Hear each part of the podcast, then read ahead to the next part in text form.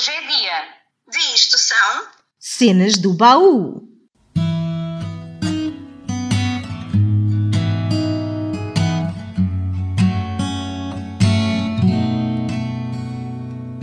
Hold me close and hold me fast. This magic spell you cast. This is en Rose. When you kiss me, heaven sighs, and though I close my eyes, I see La Vie en. When you press me to your heart, I'm in a world apart, a world where roses bloom. And when you speak, angels sing from above. Everyday words seem to turn into love Olá, bem-vindos ao segundo episódio do podcast de mês de janeiro com o tema da memória. Como já deves ter ouvido falar, a 27 de janeiro comemora-se o Dia Internacional em Memória das Vítimas do Holocausto. Poder-te-ia recomendar a leitura de vários livros sobre este tema, mas não é preciso. Basta um dia percorreres as prateleiras de uma qualquer biblioteca para logo perceberes que só o desfolhar de um destes livros faz arrepiar qualquer um de nós.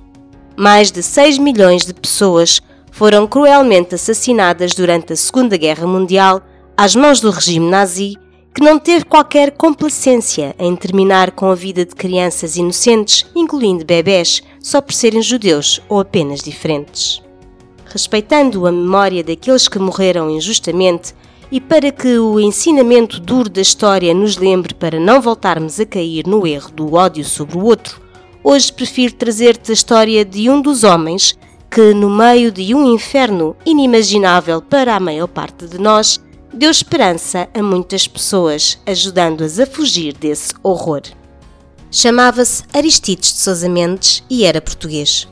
Aristides nasceu em Cabanas de Viriato, Conselho de Carregal do Sal, a 19 de julho de 1885 e mudou-se para Lisboa em 1907, depois de terminar a licenciatura em Direito.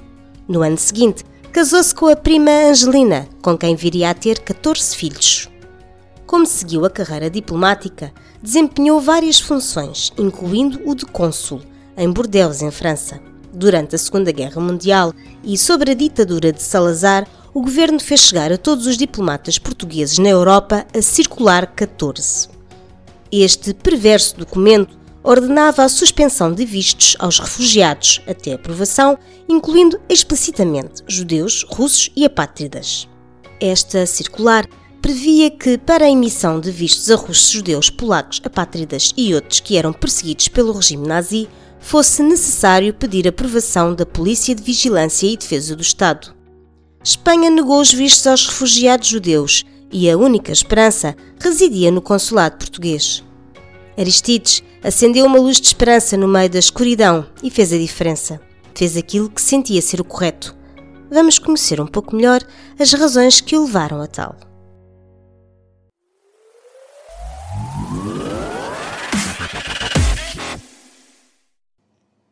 Aristides de Sousa Mendes, um homem de coragem. Foram dias e noites de grande aflição. Já passaram muitos anos, mas parece que tudo aconteceu ainda ontem. A memória dessas trágicas horas permanece viva.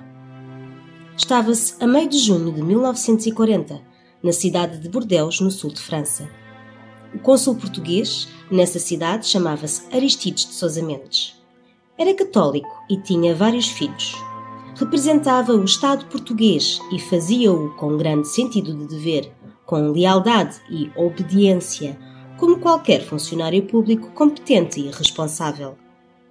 França estava à beira de ser invadida pelas tropas alemãs de Hitler, um louco que queria ser o senhor do mundo e do destino dos homens, usando o terror e a força mais brutal, sem compaixão, sem uma ponta de humanidade.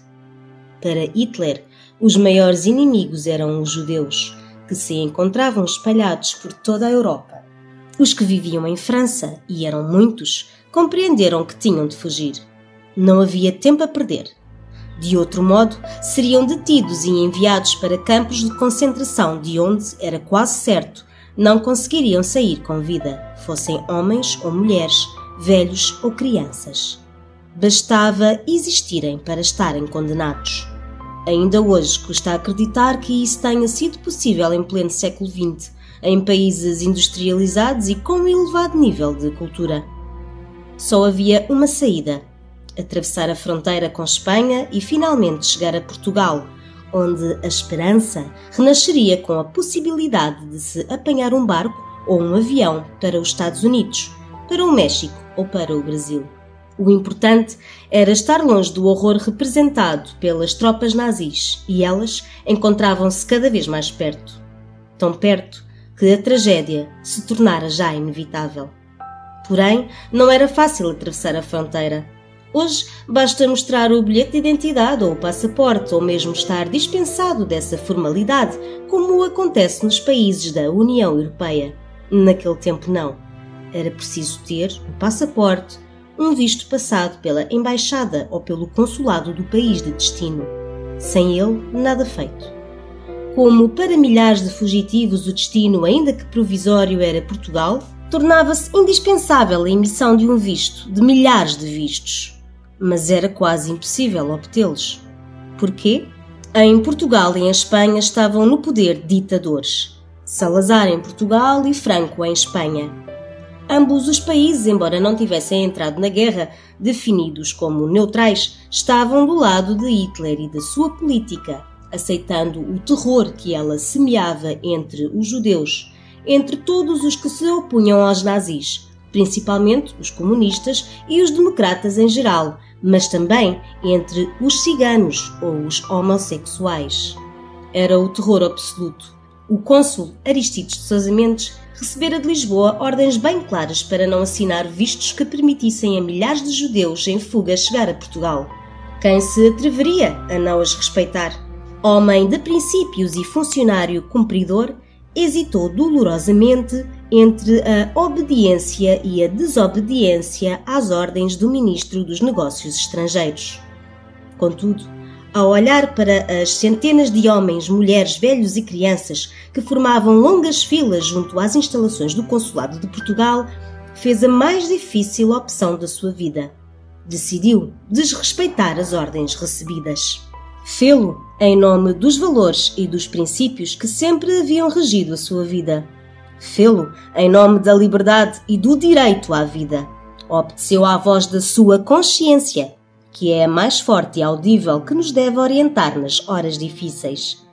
Sabia que, ao tomar esta decisão, estava a pôr em causa a sua carreira e a sobrevivência da sua numerosa família. A coragem, porém, falou mais alto.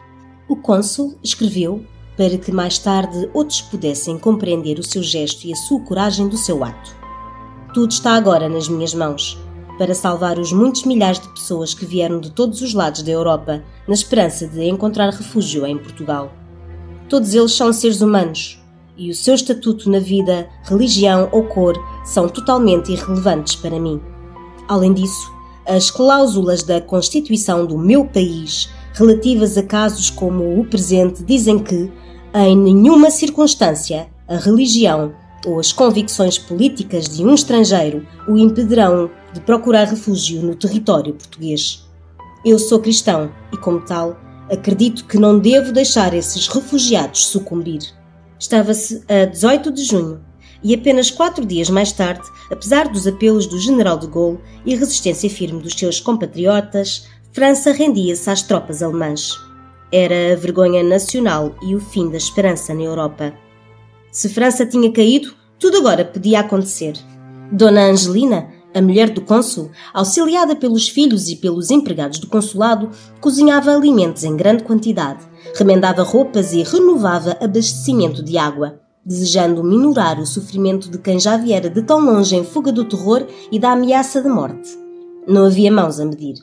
Falava-se muito pouco e agia-se com rapidez e determinação. Tratava-se de salvar vidas.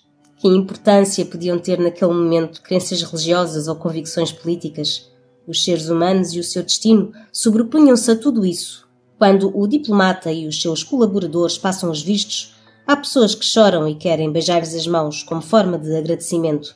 Mas eles não aceitam que tal aconteça, porque se limitam a cumprir um dever que não está escrito nos livros de direito, por fazer parte apenas da consciência de quem é digno e humano.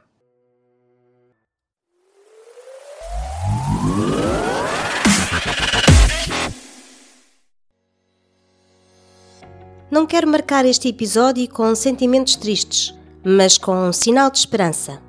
Esperança de que em tempos conturbados existam sempre muitos Aristides de Sousa Mendes, capazes de serem justos e de darem amor ao próximo, de respeitar as suas vidas, independentemente dos seus credos religiosos, cor, opção política ou sexual.